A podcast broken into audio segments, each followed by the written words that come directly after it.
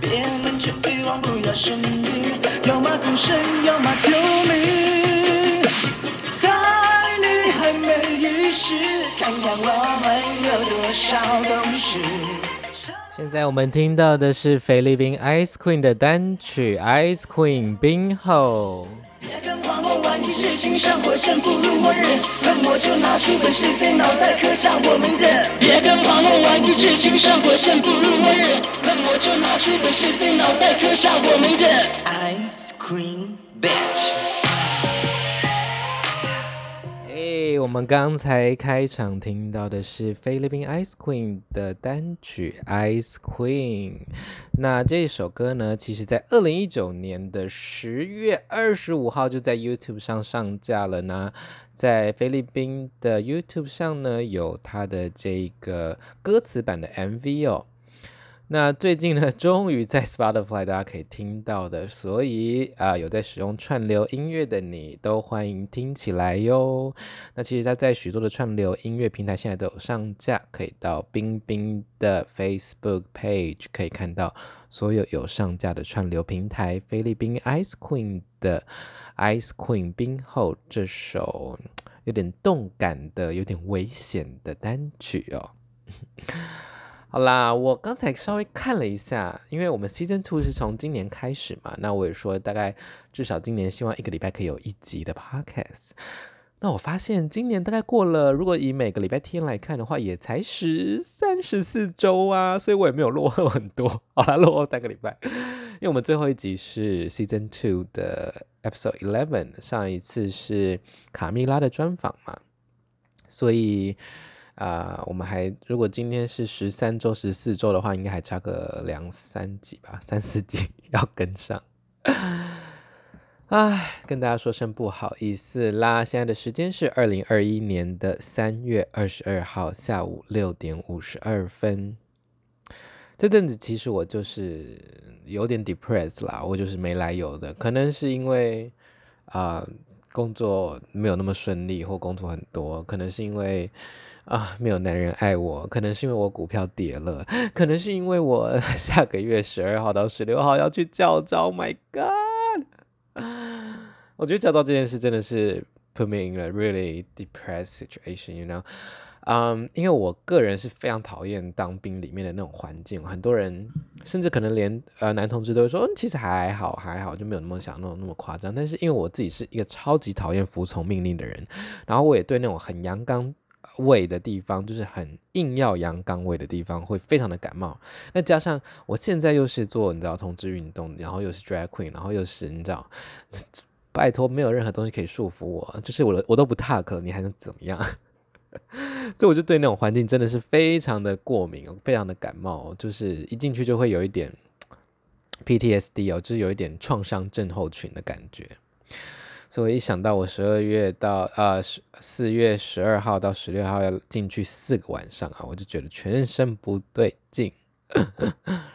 但是呢，再跟大家预告一下我四月的行程好了，因为其实我前后都有夹着蛮多的表演行程，会让我觉得，唉，应该就是之后的大解放的感觉吧。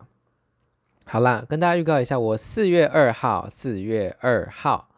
会在红楼会有一个亲子市集，那我下午会在那里变装皇后说故事，会讲很多的绘本，大概有一个小时到一个小时半的时间哦。那欢迎带小朋友来玩。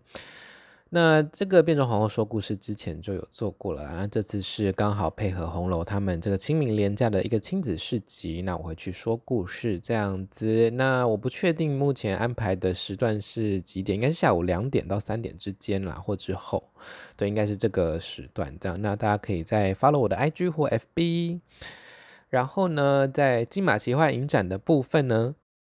今年我们的洛基恐怖秀终于要回归了，因为去年因为疫情的关系啊，因为金马都是三月四月嘛，所以啊、呃，金马奇幻啊，我们也会说是小金马金金马奇幻影展都会挑比较 B 级、比较闹、比较有趣、比较不同的片哦，跟大金马比较那个整个的呃玩乐的意味更重一点哦，所以其实影迷都是非常蛮都会蛮受影迷欢迎的。那今年呢，一样会有我们的金马奇幻影展，然后有洛基恐怖秀的狂欢场。那我今年一样也会回去演出。那它是在啊四月十号晚上会有两场哦。看一下它是几点跟几点哦。四月十号礼拜六晚间的七点四十分跟九点半，共总共有两场，那一场是一个小时四十分钟这样子。那今年会在原百信义的 A 十三，大家在楼上的那个华纳威秀泰坦厅，很大很大的一个厅哦。然后呢，另外一场金马奇幻呢是男儿王的欢唱场，是四月十六礼拜五。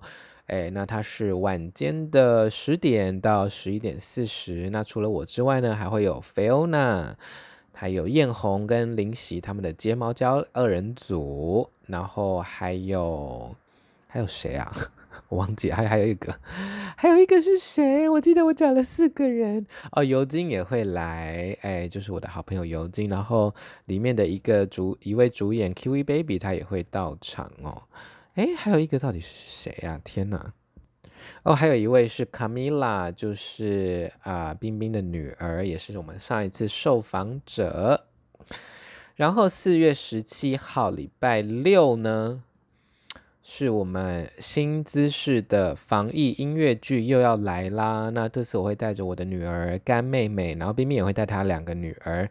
啊，卡米拉跟古奈，我们五个人会有演一个防疫音乐剧。今年主要还是要推行我们 Prep 的部分。那今年据说也会有公费的 Prep，大家可以再注意。然后它是三十五岁以下。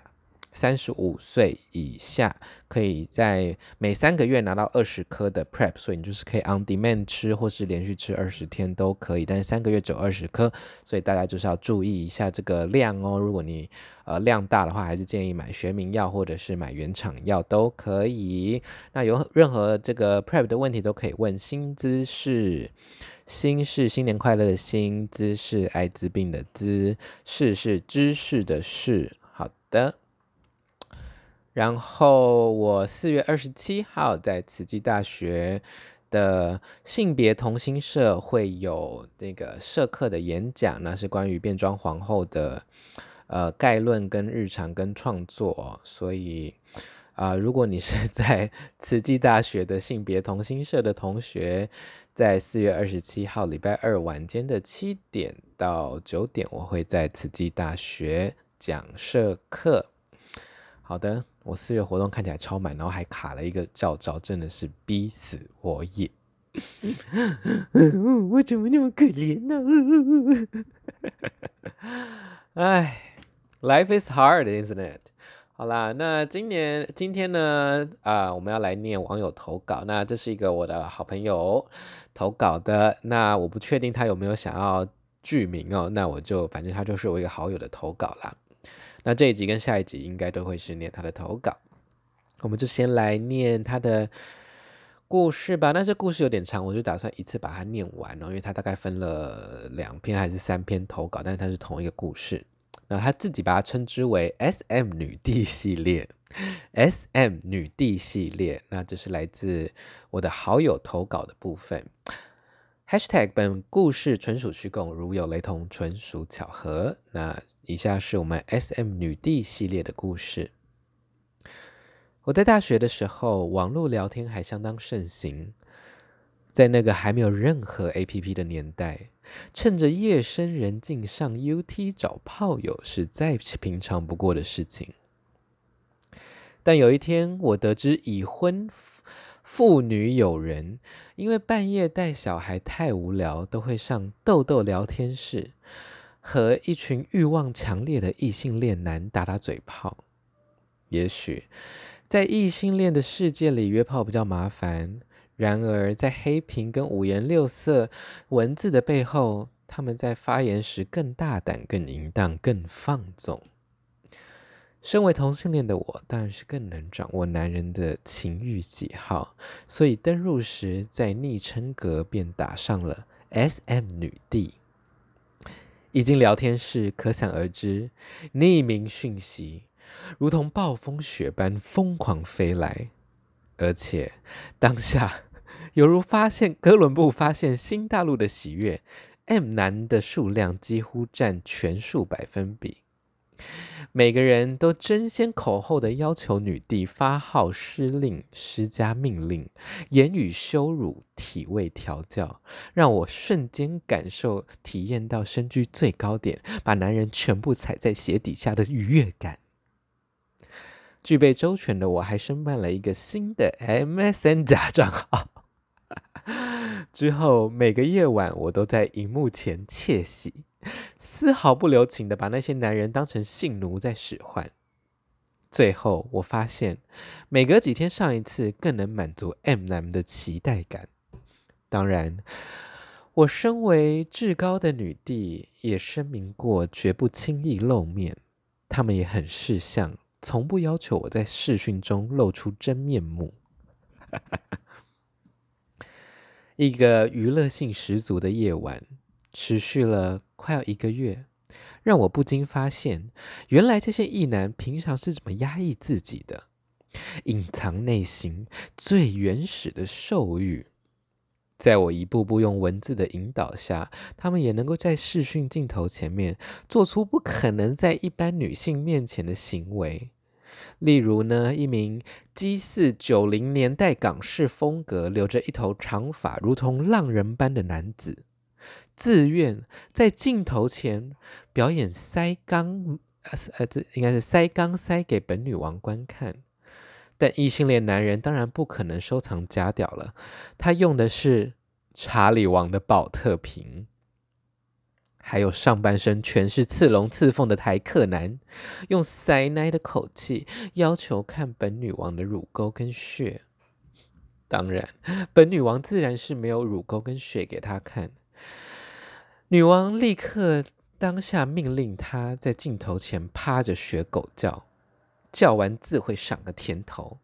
泰克男人毫不犹豫的就照做了，但本女王在一旁拿手机拍下用手指比耶字的勾勾照，跟在镜头对 耳朵孔的穴穴照，大方的分享给他看。最后台客男只传来一声干，然后就关掉视讯，永久离线了。在电脑前疯狂开心狂笑的我，互相满足后，便登出了女王账号，换回本人账号。毕竟日子还是要过吧。有时候无伤大雅的（括号是吗？）整这些异男也颇有趣的。反正身为一个男同性恋，从小谁没有被异性恋调整过？跟当年对待的方式相比，我只是用比较调皮又能够帮助异男在各种情况发泄的方式回报他们。我还算是一个爱的小天使呢。故事说到这边，你们以为结束了吗？我都还没开始约炮呢。我投稿当然是为了分享约炮的故事啊。Finally。有天晚上，我又想要寻找乐子，浏览一整排的名单，挑选必须带给我欢乐的 M 属性男子。这时，画面跳出了一个聊天视窗，对方传来的讯息让我当下怀疑说，是不是登到本人的账号了呢？我心情不好，可以陪我聊聊天吗？以下用 P 男代表这个人的称呼。我回复。怎么了吗？这么窝囊废，要怎么讨本女王开心啊？P 男回复：我被女人骗了，又被时间、金钱、感情通通被骗走了，我已经没有办法再给他了。唉，现在很想要跟女王见面，女王愿意露脸陪我聊聊吗？我看到这些讯息，呈现傻眼似的反应。平常在镜头前如此放荡，听我任何指示的 P 男，竟然对我表现出这么无助、脆弱的一面。呃，你要跟我见面？我当下感觉到事情发展到有点超出预期。但身为一个男同性恋，看到一名男子需要温暖的当下，立刻引导出母爱的关怀。想要对他有保护的心情，#hashtag 而且当时又单身，但是我今天不太方便，我在我的男同志好姐妹家，我们正在看 DVD。我冷静的对他回复，一瞬间我好像变成有双重人格，同时扮演两名角色。演出正有此事的戏码，让 P 男确信而作罢。没想到他回我：“那我请你们吃宵夜，你们真的只要陪我聊天就好。我也想认识你的好姐妹。”最后，我如不过 P 男的不断请求，我就把地址给了他了。他告诉我马上就到，人就从 MSN 离线了。我承认，我当下真的太冲动了，对事后感到后悔，但已经答应了对方，也不确定他是否真的会出现，只好赶快紧急想出对策。我决定告诉他：“你的女王不想见你，她刚刚回家了。现在你眼前的只有一个男同性恋，看你要不要留下来。我个人是不会强迫你啦。”通常我想，只要面对这种情况，谁都知道自己被发卡了，肯定会失望的转身离开。Hashtag 好啦，我真的很坏，当年真的是太爱玩弄一男了，擦滴。结果呢，P 男带着三包麦当劳站在我家门口，对，这个策略失败了。他说：“那不然我就进去跟你一起吃吧。”没错，他就进我家门了，完全是一个 surprise bitch。为了让戏码更逼真，我还将装作什么都不知道似的问起 P 男发生了什么事。我假装很生生疏的陪他聊起事由，直到吃完麦当劳，P 男说：“其实我一看就知道你是女王了，根本没有什么女王跟她的姐妹。我知道你们两个是同一个人，因为你们两个人的气场是一样的。”天哪！我当下尴尬到想要钻到地洞里，巴不得有一个隐藏的按钮，我可以一按就把眼前这名男子打飞出窗外。我睁大眼睛，一口气吸完中杯可乐，#少冰，回他：“哦、，Well，OK，那你之后还会想要跟我试训吗？”P 男说：“只要女王愿意，我什么内容都可以聊。我今天还有带你之前命令我买的玩具。”他拉开背包，我一看差点晕过去。之前在视讯叫他准备的童军绳、眼罩、KY、钢塞、串珠、皮带、曼秀雷敦，不用怀疑，就是那瓶小护士。我之前叫他用童军绳绑住屌，并且命令他在他的马眼周围抹上曼秀雷敦。他说：“女王，你有兴趣玩玩看吗？其实我原本期待被真女王现场调教。” P 男说：“真女王就是我的另外一个女灵魂，SM 女帝，而且我本人是假女王。”事情发展至今，对方是一个斯文型、短头发、戴着粗框眼镜，身高大概一百六十六公分左右。以同志圈来评论，他大概有八十几分吧，就是一个会受欢迎的肉猴。我先拿出眼镜给他戴上，然后用童军绳非常不专业的神符方式绑住他的双手，再慢慢褪去他的上衣跟长裤，屌型稍微隆起，呈现微微的轮廓。他所带来的玩具我都一一的使用，从温柔到逐渐增加力道，慢慢的变成用激烈的方式用在他身上，使出我所有的男同志天生 必备的天赋，用手指、用舌头玩弄跟舔。进行耳后、颈部、奶头、屌跟蛋蛋，他开始完全呈现硬挺的状态了。干！老娘亲眼目睹一娘光溜溜的在我面前勃起，老娘一定要把你玩到射出来。他躺在地上一语不发，没有发出半点声响。大概过了十几分钟左右，他开口说：“我没有办法在男人面前射出来，不然今天就先这样好了。”最后，他就默默地爬起来。自行挣脱不不专业的神服，拿掉眼罩，并且穿衣服。这一场半激情、半冷感、有玩到但又不知所云的异男肉体官场秀就这样结束了。过了几天，他又上线，一如往常的给老娘看 SM，有时候则是和老娘谈起天来。但最后，我开始也对这场游戏腻了。想回去玩那些真实的男同性恋了，毕竟异男也只是一场虚幻的梦吧。纷纷的向那些听话的 M 男道别，而 P 男跟我说的最后一句话是：“认识你这个女王是我最难忘的体验，你人真的很好，你不会只是一心的想要玩弄我，还愿意跟我谈心，你比所有的女王都还要好。或许我会慢慢喜欢上男同志了。”我彻底登出了 SM 女帝这个账号之后，就再也不曾对这个账号回头过。